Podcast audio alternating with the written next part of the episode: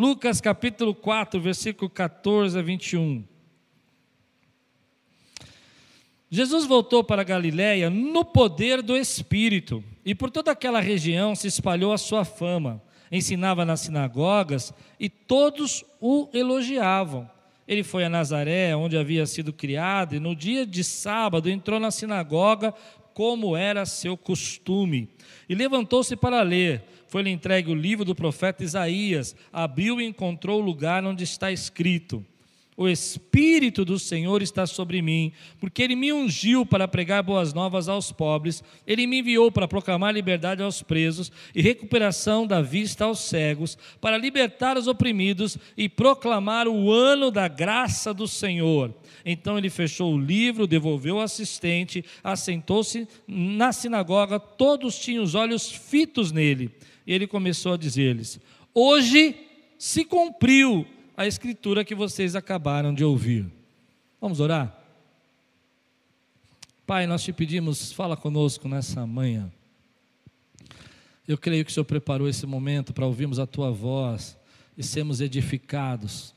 Eu creio que o Senhor preparou esse momento para que a gente pudesse, Senhor, estar completamente conectados e entender, Senhor, aquilo que o Senhor tem para nós nesse tempo.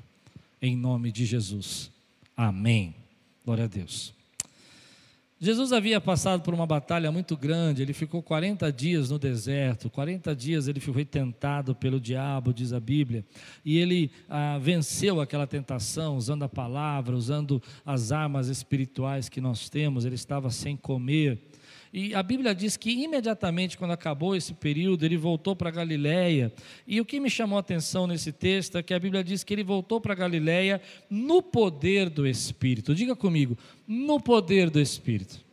Sabe por quê? Ah, é interessante você perceber que o início do ministério de Jesus, ele vai começar ali na Galiléia falando da graça e do poder de Deus, mas está sujeito, está debaixo do poder do Espírito. Ele está fazendo isso pelo poder do Espírito. E uma das coisas que me chamou a atenção nesse texto é que nós temos passado por momentos muito difíceis e lutas têm acontecido na nossa vida. Se elas não são, é, às vezes, físicas, são emocionais, e se elas não são emocionais, às vezes são ah, momentos de dificuldade. Aliás, esqueci de fazer uma coisa que eu tinha que ter feito e eu lembrei agora: levantar o clamor pelos enfermos. Vamos fazer isso? Paciência que eu errei. Fique de pé no seu lugar, eu não vou deixar, vou quebrar minha campanha porque eu esqueci. Amém? Levante sua mão, vamos orar pela dona Regina, vamos orar para os nossos irmãos. Senhor, nós estamos clamando por cada vida, cada irmão que está agora enfermo, passando por essa pandemia e por essa dificuldade. Eu sei que a dona Regina está assistindo agora. E eu declaro sobre a vida dela a cura em nome de Jesus. Eu declaro que ela seja curada, que todo mal, todo pânico, todo espírito de morte saia agora em nome de Jesus. Que sobre as nossas vidas esteja o Senhor derramando a tua graça, sobre os nossos familiares, sobre os nossos parentes, amigos, sobre aquelas pessoas, Senhor, que a tua bênção se estende a partir de nós, que venha a cura sobre a vida deles, que eles sejam curados agora de todas as enfermidades, a vida do hoste, Senhor, se ele seja curado agora em nome de Jesus. Nós te pedimos pela vida de de cada um, Senhor do Moa, de cada irmão aqui seja curado agora em nome de Jesus. Aqueles que não sabemos e aqueles que nós sabemos, nós te pedimos restaura, Senhor. E eu oro, Pai, para que o Senhor envie saúde para o teu povo. Dá-nos saúde nesse tempo, em nome de Jesus. Amém. Obrigado, querido. Às vezes a gente erra, né? Mas tudo bem. O que a Bíblia diz aqui é que Jesus começou o ministério dele embaixo do poder do Espírito. E eu fico pensando que certos momentos da nossa vida a gente precisa ter um despertar, a gente precisa acordar, precisa falar: ô, oh, peraí, peraí, essa luta não dá para enfrentar sozinho. Essa luta não dá para enfrentar como eu sempre enfrentei as outras, chamando no peito, indo lá fazer as coisas, resolvendo, me, me auto-resolvendo. Essa luta não dá. Para vencer essa luta que nós estamos passando, nós precisamos todos estar cheios do poder do Espírito, precisamos estar debaixo da graça. A obra que Deus tem para fazer na vida da igreja, na sua vida, nesse tempo, você só vai conseguir fazer se você estiver debaixo do poder do Espírito. E não me rotule, querido. Quando eu falo poder do Espírito, não pense que eu estou sendo pentecostal ou tradicional. Os rótulos nos aprisionam. Quando você fica pensando nos rótulos, você fica preso àquilo que o rótulo te diz. Ah, eu sou católico, eu sou, eu sou protestante. Isso é um rótulo que você carrega. O que eu quero dizer para você é que você precisa ser cheio da presença e da graça de Deus. E independente do rótulo que te deram, você sabe quando você está cheio e quando você não está cheio. Você sabe, você já teve uma experiência, eu tenho certeza, com o Espírito Santo, independente de onde você veio, quem foi seus pais, a história que você tem de religião, você sabe quando você está cheio da presença de Deus. E Deus está falando comigo e com você nesse momento. Meu filho, se você quiser passar por essas águas profundas, você precisa se encher da minha presença, precisa se encher de mim me chamou a atenção ver Jesus fazendo isso, porque a gente pode pensar, bom, Jesus era Deus e, e ele foi fazendo as coisas e, e ele já sabia o que tinha que fazer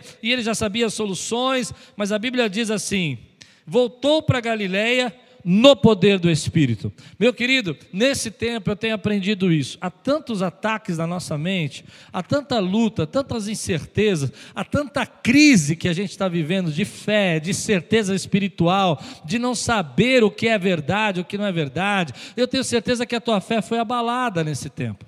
Deus cuida, Deus não cuida, se Ele cuida, por que Ele permitiu que aquela pessoa sofresse? Por que, que ele, se Ele está presente, por que, que nós estamos passando? Por que, que Ele não responde essa minha oração nesse momento que a sua fé é avalada? A resposta de Deus para mim e para você: se apegue ao Espírito Santo. Se apegue à presença dele na tua vida. Ele habita dentro de você para te ensinar, para te revelar toda a verdade, para te mostrar aquilo que você não sabe. Há momentos que eu, eu vou confessar para você que nesse período foi muito difícil para mim pastorear.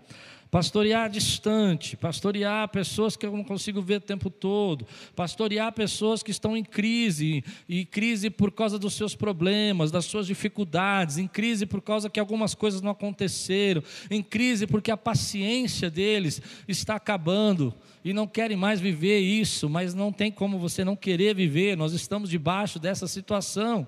E pastorear é difícil, mas se nós entendemos que por baixo da mão poderosa de Deus e por baixo do poder do Espírito Santo, nós vamos vencer, nós vamos atravessar tudo isso. Então, eu não consigo entender, eu vou ser bem franco para você, como algumas pessoas nesse tempo, ao invés de se aproximar de Deus, estão, acabam se esfriando. Eu sei que a nossa fé é atacada, eu sei, tem hora que eu fico pensando, mas que loucura tudo isso, né? Oh Deus, por que, que o Senhor permitiu? Mas eu vou dizer uma coisa para você: você e eu precisamos fazer aquilo que temos que fazer nesse tempo, e a única maneira de fazer é se você estiver cheio do Espírito Santo. E você veio aqui hoje para se encher do Espírito Santo. E você veio aqui para receber uma palavra revelada sobre sua vida, para que você seja fortalecido no Espírito.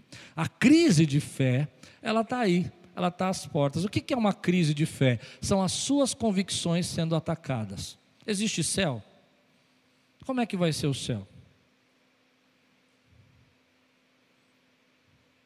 Ah, existe um Deus cuidando da gente? Ou Deus não existe, é uma invenção do homem? Eu sei que você não tem coragem de falar isso para ninguém, porque você é crente. E aqui, Aquiles, eu tenho admiração para essa igreja, porque tem crente mais crente que eu. Não sei se é uma brincadeira, mas eu percebi que vocês levaram a sério, então talvez seja real. E a gente não gosta de falar dessas coisas. Mas eu venho aqui dizer para você, querido, que você traz em você as marcas, os sinais de Jesus. Você tem experiências com Ele. Algo que ninguém pode apagar. Outro dia, conversando com uma jovem, ela disse, querida nossa, ela disse assim para mim, pastor, eu, eu não sei, eu não sei se eu acredito mais nessas coisas, e, e eu não sei se eu acredito em tudo que a Bíblia fala. E eu deixei ela falar, e quando terminou, eu falei: olha, dúvida todo mundo tem. Mas eu vou te fazer uma pergunta. Você lembra alguma vez que você tenha a certeza absoluta que foi Deus que falou com você, Deus marcou você? Então ela me contou uma experiência de um milagre que ela viveu, que não tinha como não ser Deus. Eu falei, como é que você sabe que foi Deus? Não, porque, olha, foi assim, assim, e Deus agiu assim, assim, assim. E enquanto ela falava daquilo que Deus tinha feito na vida dela, eu percebia que os olhos dela começaram a brilhar, ela começou a ficar cheia da presença de Deus. E aí veio no meu coração: essas são as marcas que você carrega. Meu querido, nesse tempo, encha-se do Espírito, lembrando que o mesmo Deus que te respondeu, fez aquele milagre, te deu a resposta instantânea, fez aquela cura na tua vida. Quantos aqui tem uma marca de Jesus na sua vida? Quantos aqui já passaram por algo que pode dizer assim: ah, eu vi Deus aquele dia? E você entende o que eu quero dizer quando vi Deus? Eu senti Deus, era Deus. Então é isso que me traz convicção, porque eu sei que naquele dia, quando Deus me tocou e tocou você, na sua experiência, ele tornou-se irrevogável a promessa dele, que ele habita com você e nunca te deixará, nunca te abandonará. Encha-se do Espírito. Você não vai conseguir enfrentar esse momento se você não estiver cheio do Espírito. Jesus sabia que a obra que ele tinha que fazer, ele precisava estar no poder do Espírito. E a obra que nós temos nesse tempo, precisamos estar no poder do Espírito. Você recebe essa palavra na tua vida? Às vezes nós esfriamos, às vezes nós ficamos frios, ficamos tristes, ficamos chateados, nós não entendemos. Mas nessa hora eu gosto de pensar assim, sabe, Deus, eu tenho as minhas dúvidas, eu tenho as minhas convicções e, as minhas, e elas estão sendo atacadas, mas uma coisa eu sei: o Senhor responde à minha oração, o Senhor caminha comigo, o Senhor está no meio no meio do teu povo. O Senhor está aqui hoje, está vivando pessoas. O Senhor está na casa de alguém hoje que estava desanimado, trazendo esperança, trazendo alegria, trazendo vigor, trazendo promessa, trazendo cura. Porque Ele é o mesmo ontem, hoje e eternamente. Você crê? Amém. Então Jesus continua dizendo, versículo 15, eu vou ler um pouco, vou começar de manhã, como eu faço sempre, vou terminar à noite. No versículo 15 ele diz assim: Ensinava na sinagoga e todos elogiavam. Essa é uma coisa que eu tenho escutado na internet, não tem nada a ver com a minha pregação, mas eu vou aproveitar a oportunidade, posso? Muita gente fala assim: Jesus nunca foi à igreja. Você já ouviu isso na internet? Jesus nunca foi a uma igreja. Mentira. Está escrito aqui que era costume dele ir ao sábado na sinagoga. É evidente que no tempo de Jesus não tinha uma igreja protestante, numa igreja Quírios lá para ele ir.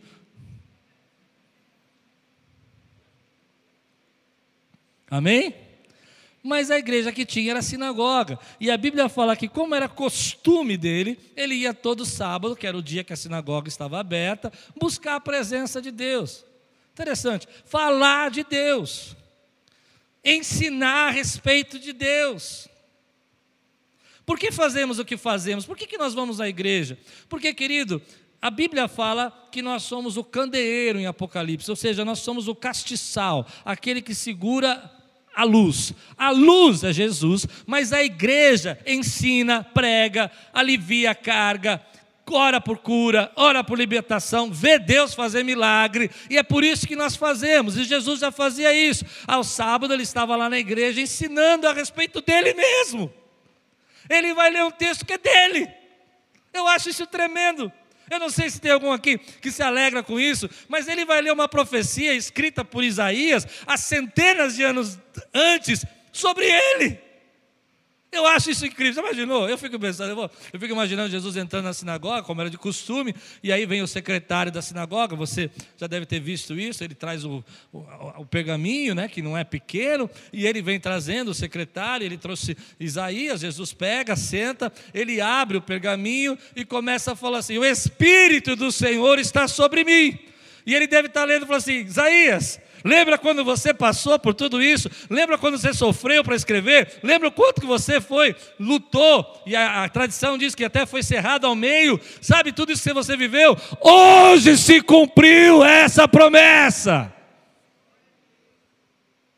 Cheio do espírito, cheio do clamor. Mas é interessante que esse texto me incomoda, porque eles elogiavam, ele estava cheio do espírito no poder do Espírito. Era Jesus lendo sobre ele mesmo aquilo que Isaías escreveu. E ele vai dizer para aquelas pessoas: hoje se cumpriu essa promessa. E eles não acreditam. Eles não acreditam. É muito esquisito o ser humano. Eles viam a unção Lucas, eh, ele vai dizer para nós que as pessoas o elogiavam e percebiam que ele falava da parte de Deus. Ele vai dizer na cara deles: sou eu, sou eu. Esse texto é sobre mim. E eles não acreditam. E eu me incomodo com isso, porque às vezes eu acho que eu sou esse tipo de gente. Eu não sei você, mas me, me, me preocupa ser esse tipo de gente. De ver Deus falando comigo, sou eu. E eu dizer, eu não sei se é você. Tenho minhas dúvidas. Eu não quero ser esse tipo de gente. Que ele se manifesta, que você sente o poder de Deus, que você sabe que Deus está falando com você, mas as tradições, seu paradigma, sua cultura, seus medos, a sua dificuldade impede de você ouvir Deus. E não se impressione com elogios. Deixa eu dizer uma coisa para você. Você que serve a Deus, você que trabalha no Senhor, eu estou preocupado com você. Porque tem muita gente que é servo de Deus, que é líder, que é voluntário, que vai ser atacado. Nesse tempo, vocês estão sendo muito atacados. Deixa eu tratar sua ferida, deixa eu limpar essa ferida. E nesse ataque, as pessoas vão te elogiar uma hora e vão te dizer que você não é nada na outra. Nesse ataque, as pessoas, quando você passar por uma luta, elas vão dizer: cadê teu Deus? Onde está o teu Deus? Estou pregando para alguém aqui? E você começa a se sentir triste. Mas eu vou dizer para você, querido, não fique apegado ao que as pessoas pensam, porque uma hora elas elogiam, elas percebem a unção de Deus na sua vida, elas sabem que Deus está falando através de você, mas nem sempre elas vão obedecer. Você precisa continuar fazendo o que Deus chamou você para fazer. Eu não sei se eu estou pregando para alguém, mas eu vejo muita gente triste nesse tempo, porque você vai ajudar pessoas e as pessoas vão olhar para você e não vão reconhecer você. E quando eu olho para Jesus, eu falo: a gente é esse tipo de gente. E a gente lida com esse tipo de gente. E é normal, porque o ser humano é assim. Cheio do poder, ele vai ler sobre ele mesmo, Todo mundo gosta do que ele fala e elogia o que ele tem a dizer, mas quando ele diz sou eu, querem levar ele num penhasco e jogar ele para fora, porque eles não conseguem receber o que ele tem para dizer. Senhor, me faz o meu coração sensível para enxergar a tua mão nos lugares mais difíceis e invisíveis para os meus olhos.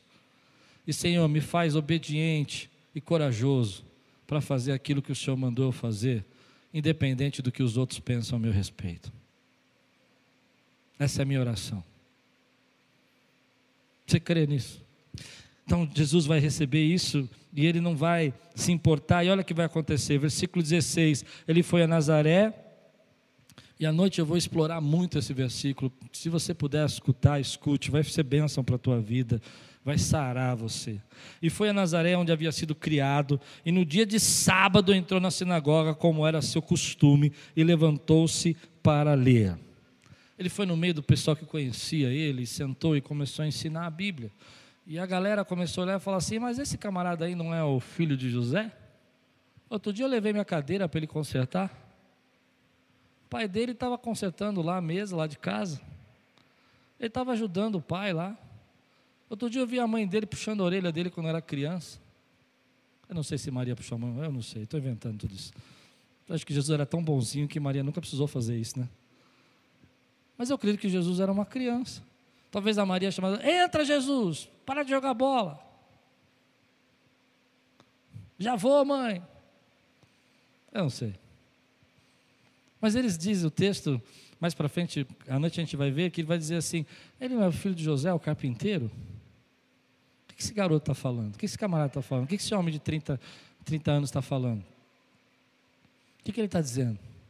E eles não puderam reconhecer então Jesus disse o seguinte, versículo 18: O Espírito do Senhor está sobre mim, porque Ele me ungiu para pregar boas novas aos pobres, Ele me enviou para proclamar liberdade aos presos recuperação da vista aos cegos, para libertar os oprimidos. Jesus vai dizer assim: Olha, eu venho aqui para vocês para mostrar para vocês um Deus que transforma. E eu venho aqui revelar para você que eu tenho uma missão e eu vou cumprir essa missão. Uma das coisas que eu acredito muito, querido, é que Deus ainda continua transformando pessoas. Eu acredito muito, querido, que nós temos que ajudar nós temos que ser um amparo social para muita gente. Quem me conhece sabe que meu coração arde por isso. Mas eu temo que nós estejamos perdendo a nossa mensagem. Estamos com tantas mensagens na cabeça que estamos perdendo a nossa principal mensagem. Eu acredito muito que nós temos que não só ajudar socialmente, mas nós temos que amparar emocionalmente. Mas tudo isso que nós fazemos não pode fazer com que você perca de vista a mensagem que nós temos. Às vezes nós vemos pessoas aí levantando uma mensagem é, política dentro da igreja, e a, a mensagem da igreja não é política, seja de esquerda ou de direita, não importa. A mensagem da igreja, querido, não é apenas uma mensagem social, embora, vou repetir, nós temos que ajudar. Jesus vai dizer para nós que a mensagem dele é libertação, é quebrar cadeias, é libertar os oprimidos, é dar vista aos cegos, é proclamar a liberdade, é dizer o ano da graça de Deus. Mas quando eu li esse texto, fazendo uma leitura sobre a mensagem que nós estamos pregando hoje, que às vezes está se perdendo e que a gente não consegue mais entender é que, se você ler o texto na ótica de algumas pessoas, Jesus nunca fez isso. Me perdoe, mas Jesus nunca entrou numa cadeia e libertou preso. Hum? Nem João Batista ele libertou. Porque a mensagem de Jesus não era apenas uma mensagem social, não era apenas uma mensagem de quebra de governo. Porque se você ler esse texto na ótica que nós estamos eh, querendo ler hoje, você vai entender que ah, dar liberdade aos oprimidos era tirar o império romano das costas dos judeus. E ele não tirou. Mas a mensagem de Jesus é que ele quebra a cadeia e traz das trevas para a sua maravilhosa luz. Ele libertou os cativos, porque ele tirou das garras de Satanás e Ele fez a você morada celestial. Então eu vou repetir, porque talvez você tenha falado muito rápido, você não tenha entendido. Eu quero ajudar, precisamos socorrer, mas não podemos perder a nossa mensagem. E a nossa mensagem é que Ele é o caminho, a verdade e a vida, pelo sangue dEle. Pelo sangue dEle é que você foi salvo. A nossa mensagem não é que o mundo não vai ter tribulação, mas tem de bom ânimo, eu venci o mundo. A nossa mensagem não é que, se você for cristão, seus problemas políticos, sociais, econômicos vão passar. A nossa mensagem é: vivemos debaixo do Rei dos Reis e do Senhor dos Senhores, o único pelo qual importa que sejamos salvos. Então nós estamos perdendo a nossa mensagem. Eu não sei se você está me acompanhando aqui, mas estamos desviando. Vamos ajudar, mas não perca de vista que ele já disse que nós íamos passar por tribulações e que nós vamos enfrentar problemas, mas a graça dele está aí para sustentar você no meio da tribulação. A graça dele não está só para impedir que o barco naufrague, quem acompanhou a série de Paulo vai lembrar dessa pregação, mas está lá para fazer você passar pelo naufrágio, naufrágio e chegar no destino que Deus tem para a tua vida. A gente não está entendendo a graça, porque a gente não está entendendo o que ele veio fazer. E a nossa fé está sendo atacada naquilo que ele veio fazer. Ele não veio simplesmente dizer para você que o mundo vai ser um lugar tranquilo porque você aceitou Jesus, mas ele veio dizer para você: ah, na casa do meu pai tem muitas moradas, e se não tivesse, eu teria dito para você. Uau! Mas essa pregação, ela não, não fica bem. Por exemplo, dizer que quem não tem Jesus vai para o inferno não fica bem. Fica bem? Mas o que Jesus disse? Jesus disse, querido, que ele ia separar as ovelhas dos bodes. Uau! Você já imaginou sair isso da boca de Jesus? Porque a visão que nós temos é que nós estamos perdendo a nossa mensagem por aquilo que é político, por aquilo que é social, por aquilo que é, é, é economicamente necessário ter mudanças, e é claro que precisa. Mas Jesus vai dizer para nós que o problema do homem é o homem. E o problema do homem é o pecado que habita no homem. E que por mais que ele resolva problemas políticos, sociais, econômicos, ele precisa resolver o maior problema do homem, que é ele mesmo. E para resolver o maior problema do homem, ele precisa entregar o seu filho para morrer por nós. E aí ele vai trazer liberdade aos cativos, dar vista aos cegos. É verdade que Jesus deu vista a alguns cegos, mas não deu vista a todos os cegos. Mas eu creio que todo aquele que chega diante dele e aceita como seu Salvador, esse recebe vista. Você crê nisso? Eu fico pensando que nesse tempo Deus está falando muito comigo. Olha, faça tudo isso que vocês têm que fazer, mas não perca de vista que eu vim aqui cumprir o meu chamado. E se eu leio o chamado de Jesus na ótica atual, então Jesus somente veio fazer boas obras. Mas Jesus nunca tirou todos os pobres. O que Jesus fez foi transformar a nossa vida. O que Jesus fez foi quebrar cadeias. E ele continua quebrando cadeias. Embora eu creio muito que eu vou dizer para você, que a prosperidade vem na mão do Senhor. E que quando cadeias são quebradas, você prospera. Você crê nisso? E eu creio muito no que eu vou dizer. Quando a palavra de Deus entrou na minha família, a minha família foi transformada e a bênção se estabeleceu na minha casa. Mas a mensagem é: Ele ainda é quebrador de cadeias. Ele ainda é libertador. Você crê nisso? Então, quando eu vejo a nossa mensagem se diluir em tudo isso, eu fico pensando, mas por que, que, por que, que Deus está falando com a gente? O que, que Deus quer ensinar? Deus quer ensinar que a gente precisa entender a graça dele. Olha o que o versículo 19 diz: E proclamar o ano da graça do Senhor. Veja, veja o que ele está dizendo. Bom, eu vim aqui libertar os cativos, eu vim libertar os oprimidos, mas eu vim também proclamar o ano da graça do Senhor. E aí você olha para o lado e você vê Império Romano, gente sendo crucificada, lutas financeiras acontecendo, pobreza acontecendo, dificuldades, gente escrava passando por lutas, uma sociedade corrupta. Que ano da graça é esse? Porque a gente não entendeu a graça. Toda vez que a gente fala assim, o ano da graça do Senhor, e eu creio que 2021 vai ser o ano da graça do Senhor na sua vida. Quem crê, diga amém. Diga aí, é o ano da graça.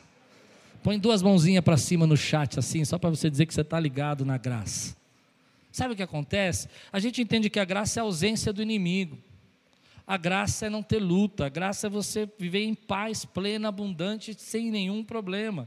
Mas a graça não é isso na Bíblia. A graça é o favor imerecido de Deus para você derrubar gigantes que se levantam contra a tua vida, como uma pedrinha. A graça é o milagre de você estar leproso, e à noite a gente vai usar, porque Jesus vai falar sobre Namã à noite, por isso que eu escolhi esse texto como continuidade, porque é, pregando sobre Namã, você vai ver a graça de Deus, não que as pessoas não fiquem leprosas, mas a graça de Deus é que Deus cura os leprosos. Eu não sei se você está acompanhando o meu pensamento. A graça de Deus não é aquele momento onde você fica tão tranquilo que não há batalha, mas a graça de Deus é que você aprende a enfrentar as suas, as suas lutas com o poder do Espírito e com o auxílio de Deus. Isso é a graça. A graça de Deus é que amanhã você vai ter momentos de paz e de bênção, vai poder celebrar, mas vai ter dias que você vai passar por momentos difíceis e que você vai ter que ser sustentado pelo poder, mas você sabe que Ele habita dentro de você e que nada pode te separar do amor dEle, porque você está debaixo da graça dEle. A graça não impediu, querido, que profetas fossem encerrados ao meio. A graça não, não impediu que Pedro fosse crucificado de cabeça para baixo, segundo a história. Mas a graça usou esses homens poderosamente para curar, para falar do amor de Deus, para mudar o mundo por meio da mensagem de Jesus Cristo. Eu quero estar debaixo do ano da graça. Mas eu quero que você entenda o que é o ano da graça para mim. É o ano de saber que eu vou enfrentar a pandemia, vou passar por tudo isso como estou passando, mas eu vou enfrentar debaixo da graça de Deus. Sozinho eu não vou. Eu vou com a graça de Deus. Sozinho eu não ando. Eu vou junto com Deus. E é isso que fortalece a minha fé. O que fortalece a minha fé é olhar para o passado, ver 27 anos de ministério com muitas lutas, com muitas vitórias, mas sempre com a graça de Deus. Você crê nisso? Então diga: Eu estou inaugurando na minha vida o ano da graça de Deus. diz a palavra, e proclamar o ano da graça de Deus, fazer com que as pessoas entendam esse ano da graça de Deus. Jesus continua dizendo assim, estou terminando. Então ele fechou o livro, devolveu ao assistente, assentou na sinagoga, e todos estavam com os olhos fixos nele. Todo mundo olhando, o que, que ele vai falar sobre isso? E ele começou a dizer-lhes: Hoje se cumpriu a escritura que vocês acabam de ouvir. Jesus está dizendo que está lendo algo que foi escrito há centenas de anos antes sobre ele mesmo. E eu acho isso incrível, porque esses homens, vendo Jesus, sabendo que ele estava ali, não reconheceram que era mais importante aquele que estava lendo o livro do que o livro que estava escrito. E essa é uma coisa que me chama a atenção, porque a Isaías escreveu sobre ele, e eles não puderam entender que era ele. E a lição disso é que eles não reconheceram aquilo que estava diante dele e as promessas que estavam se cumprindo diante deles. Tudo que havia sido dito e profetizado estava ali, na frente deles, mas eles não conseguiram enxergar. E aí que eu me pego. Nesse tempo, promessas estão se cumprindo, profecias estão se cumprindo. Algo que Deus, eu, eu já disse isso, eu vou repetir porque eu quero que você entenda bem claramente. Eu não acho que nós estamos vivendo o apocalipse, eu não acho. Tem muita gente falando isso, eu não acho. Eu acho que para viver o apocalipse tem, o relógio ainda profético não se cumpriu, o templo não foi construído, há algumas coisas que precisam acontecer. Mas eu me espanto de ver tudo aquilo que a Bíblia já disse que era possível que há, e há de acontecer, e ao invés de você se agarrar em Deus, você deixar isso esfriar o seu coração. Eu me espanto porque às vezes eu não consigo enxergar Deus cumprindo promessas na minha vida agora. E, e eu me sinto como esses homens, me perdoe, que Deus está fazendo, fazendo, fazendo na minha cara e eu não vejo. Olha o quanto Deus nos sustentou esse ano. Olha o quanto Deus falou que ia fazer na tua vida e está fazendo. Portas se abriram, você tem lugar para ministrar, as coisas estão acontecendo, mas você não está satisfeito. Porque você não consegue reconhecer o que Deus está fazendo na tua vida. Eu não sei se eu estou pregando só para mim, mas se eu estou pregando para alguém, eu quero, eu quero ver você levantar sua mão e dizer amém aqui. E ainda que ele esteja lendo o livro, na, no poder sobre ele, eles não puderam entender. E ainda que ele estivesse diante de uma profecia bíblica se cumprindo, eles não conseguiram reconhecer.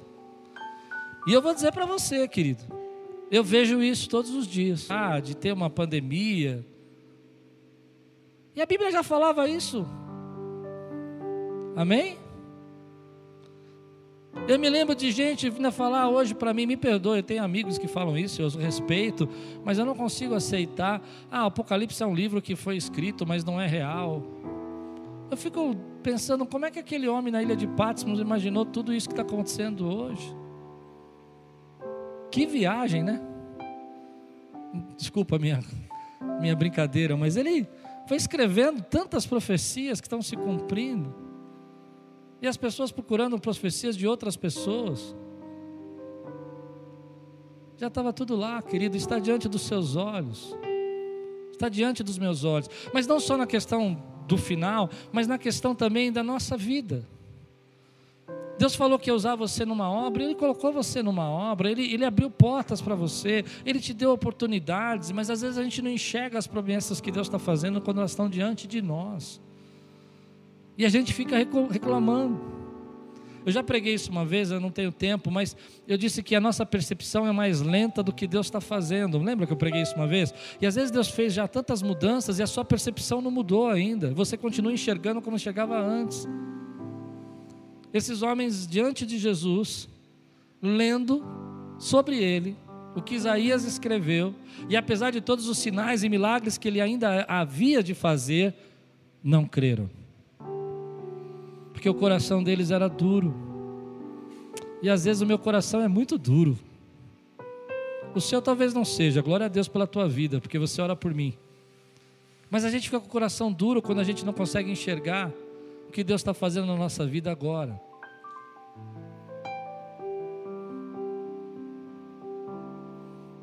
Eu amo falar isso para você porque eu sei que você traz esperança no seu coração, saber que Deus continua cumprindo promessas. Mas eu tenho visto muita gente ficar nesse tempo agitado, meio que surtado. E um dia acorda e diz: Eu não te amo mais. Eu preciso ser feliz. Eu vou viver a minha vida do meu jeito. A culpa de eu não casar é a igreja que eu vou. Você tem que entender, querido, que isso tudo é resposta que não vai te levar a lugar nenhum, que vai levar você para algum lugar é você estar tá debaixo da vontade e da graça de Deus na sua vida. E você reconhecer que Deus continua agindo na tua vida. Eu vejo Deus agindo na nossa vida nos detalhes. No Valdemir que vem aqui higienizar a igreja, é Deus usando a vida dele. No irmão que está ali atendendo, aquele na intercessão, aquele líder de liga, aquele irmão que trabalha no ministério. Às vezes não dá para estar tá todo mundo aqui, mas online fazendo serviços de Deus. É Deus agindo na nossa vida. É Deus cumprindo promessas. Eu vejo Deus agindo na nossa vida quando muitas pessoas já pensaram em desistir. Mas Ele vai até você porque você tem o Espírito dele.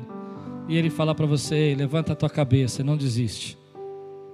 Eu ainda estou cumprindo promessas e talvez você esteja pisando nelas e não esteja enxergando. Mas eu venho aqui hoje para alertar você. A Bíblia é real. Encha-se do Espírito. Não perca de vista a sua pregação. A mensagem real é Jesus.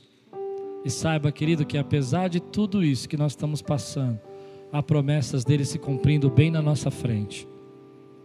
Você recebe essa palavra hoje?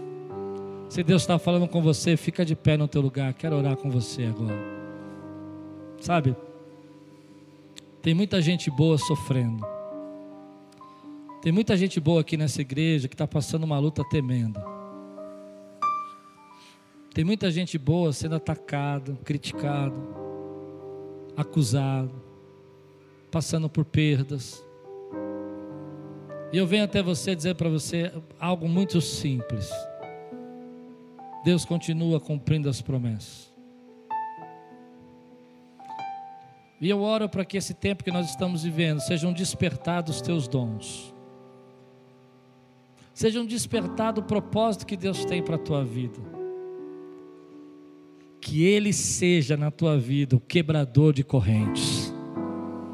Que Ele seja na sua casa aquele que quebra cadeias que Ele venha trazer um despertar espiritual, que você possa dizer: como é bom pertencer ao Pai, como é bom conhecer o Filho, e como é bom ser templo do Espírito Santo. Que você possa dar liberdade agora ao Espírito para que ele possa criar, fazer, e que a cada momento da tua vida você possa olhar para aquilo e dizer assim: Uau! Essa foi uma promessa que Deus cumpriu na minha vida. Essa foi uma promessa que Deus cumpriu na minha vida. Você recebe essa palavra hoje na sua vida? Levante sua mão e diga assim: Senhor, me faz sensível. Abre o meu coração para eu enxergar as promessas que estão diante de mim se cumprindo, em nome de Jesus. Se você é feliz por ser dele, faça um grande barulho aqui, exalte ao Senhor. Se você crê, aleluia.